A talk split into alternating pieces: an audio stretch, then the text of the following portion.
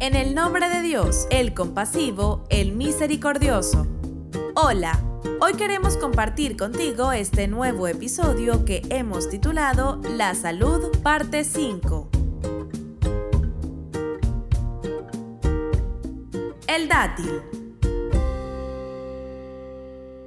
Hay un capítulo en el libro La medicina de los imames que trata sobre los dátiles, pero resulta difícil hablar sobre este tema. ¿Por qué? Porque se trata de Arabia, donde se producen grandes cantidades y variedades de este fruto. Uno de ellos es el dátil amarillento. También está el dátil maduro. Luego, otro tipo que es muy húmedo y otro que es seco. No tenemos una traducción de los consejos que se dan sobre estas diferentes variedades de dátiles, pero sí sobre aquellos que son más comunes. Por ejemplo, el dátil rutab. Este es un dátil con una pulpa tan suave que prácticamente se convierte en líquido cuando uno lo come. El dátil tamar, en cambio, es aquel que se consume cuando está mucho más seco. Se le asigna un nombre distinto a cada variedad y tanto el profeta como los imames, la paz y las bendiciones sean con ellos, identifican a cada uno, así como las enfermedades o dolencias que curan.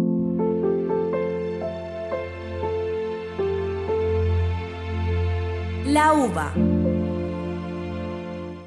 Ahora hablaremos de las uvas. Dijo el imán Jafar Sadek, la paz sea con él, el sexto de los imames. Cierto profeta, el profeta Noé, se quejó ante Dios de congoja, de tristeza. Entonces Dios le ordenó comer uvas. También dijo lo siguiente, Noé se quejó de estar triste, de sentir congoja y pesadumbre después del diluvio, y entonces Dios le reveló, come la uva, puesto que ésta aleja la congoja. Tenemos muchas narraciones sobre el profeta Noé y las uvas, y parece que a partir de ellas se produjo una tergiversación que luego pasó a otros libros sagrados, donde se afirma que Noé fue el primero en hacer y bebió vino a partir de esa fruta. No es así. Las narraciones y las tradiciones que tenemos nos dicen que fue el primero al que se le aconsejó comer uvas y a lo mejor también su jugo o zumo, pero no que hizo embriagantes. Que Dios nos perdone. Por lo menos en la tradición islámica no es así. Al parecer, la uva posee alguna propiedad que cura la tristeza y recompone el ánimo. Sigue el imán Jafar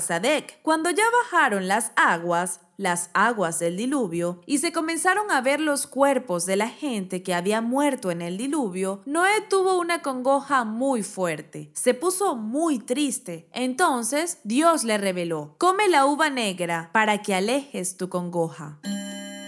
También hay referencias claras a la uva seca o uva pasa. El mensajero de Dios, con él sea la bendición y la paz, y con su descendencia purificada, narra lo siguiente, comed pasas de uvas, porque hace que se vaya la acidez, elimina la flema y fortalece y consolida los nervios, mejora el carácter, mejora la respiración, el aliento y aleja la congoja. El imán Jafar Sadek, por su parte, afirma, las uvas pasas hacen que se contengan más los nervios y aleja las enfermedades y hace que mejore la respiración, exhalación o el aliento. Sobre las pasas hay tres narraciones similares del imán Ali, la paz sea con él. La primera, quien amanece y al amanecer lo primero que come son 21 pasas de uvas rojas, no se va a enfermar, a menos que sea de una enfermedad ya mortal. La segunda, quien se acostumbra a comer 21 pasas de uvas rojas en ayunos, no se va a enfermar, sino de una enfermedad mortal. Y esta última variante, quien coma 21 pasas de uva roja al principio del día, Dios le eliminará toda enfermedad y dolencia. Como puedes ver, el Islam posee extensas enseñanzas que se refieren a todos los aspectos de la vida humana. Se trata de un programa educativo. Hemos conocido aquí apenas algunas importantes disposiciones relativas a la nutrición curativa o la salud física y mental, las cuales puedes poner en práctica o investigar más acerca de ellas.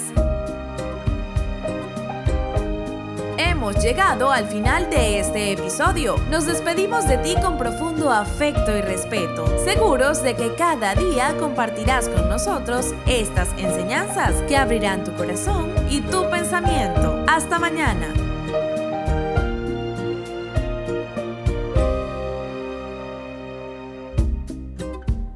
No olvides suscribirte a Fátima TV. Es muy sencillo. Solo debes incluir nuestro número en los contactos de tu teléfono móvil. Más 54 938 1539 0737.